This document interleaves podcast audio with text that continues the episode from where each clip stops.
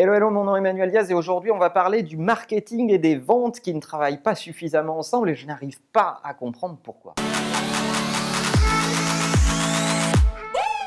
Et oui, c'est une étude Oracle qui met le doigt là-dessus. Malheureusement, je ne peux pas vous la linker parce qu'elle n'est pas publique, mais elle a été consultée et vue par Bertrand dans l'équipe qui euh, me l'a partagée.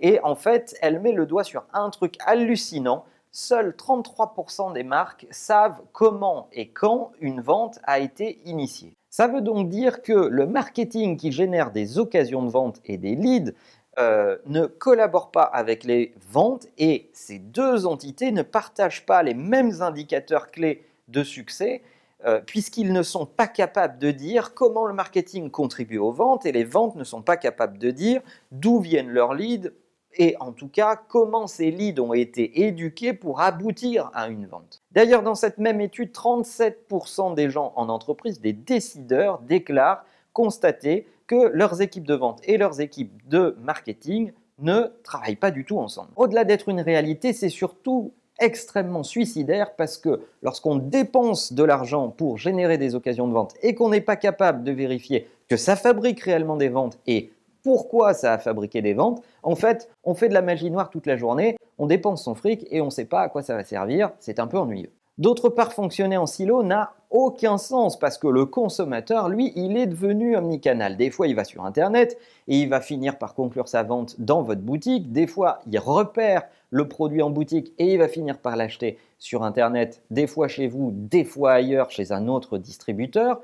Bref, le consommateur, il est totalement omnicanal et dans les entreprises, on est bien organisé dans nos silos et on a tendance à trancher notre conso en rondelles, ce qui ne fait aucun sens. Sincèrement, c'est pathétique parce que ça me fait penser à des mecs qui s'entraînent toute l'année pour courir le 100 mètres et qui donnent des instructions différentes à leur jambe droite et à leur jambe gauche. Sincèrement, c'est pas très gracieux. L'avenir de la vente, c'est évidemment lorsque tout sera digitalisé et de plus en plus de choses seront digitalisées, c'est d'être capable de comprendre les parcours des consommateurs.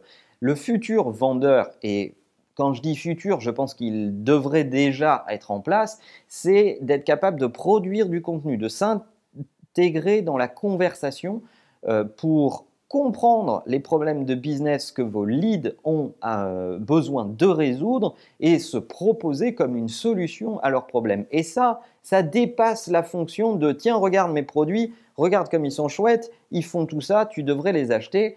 C'est un peu plus fin que cela et ça, ça va demander aux équipes de market et de vente de collaborer de façon ultra étroite entre elles. Alors comment sont organisées les ventes et le marketing chez vous? Est-ce que vous les faites bosser ensemble ou pas Est-ce que ce sont des services séparés? Comment vous mesurez l'efficacité de ces deux populations? Est-ce que vous avez des KPI communs entre les vendeurs et le marketing? Tout ça m'intéresse beaucoup. Racontez-moi ça dans les commentaires.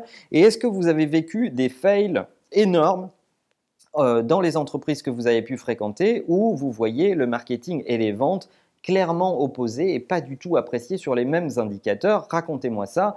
Et en attendant, n'oubliez pas que la meilleure façon de marcher, c'est de vous abonner. À bientôt.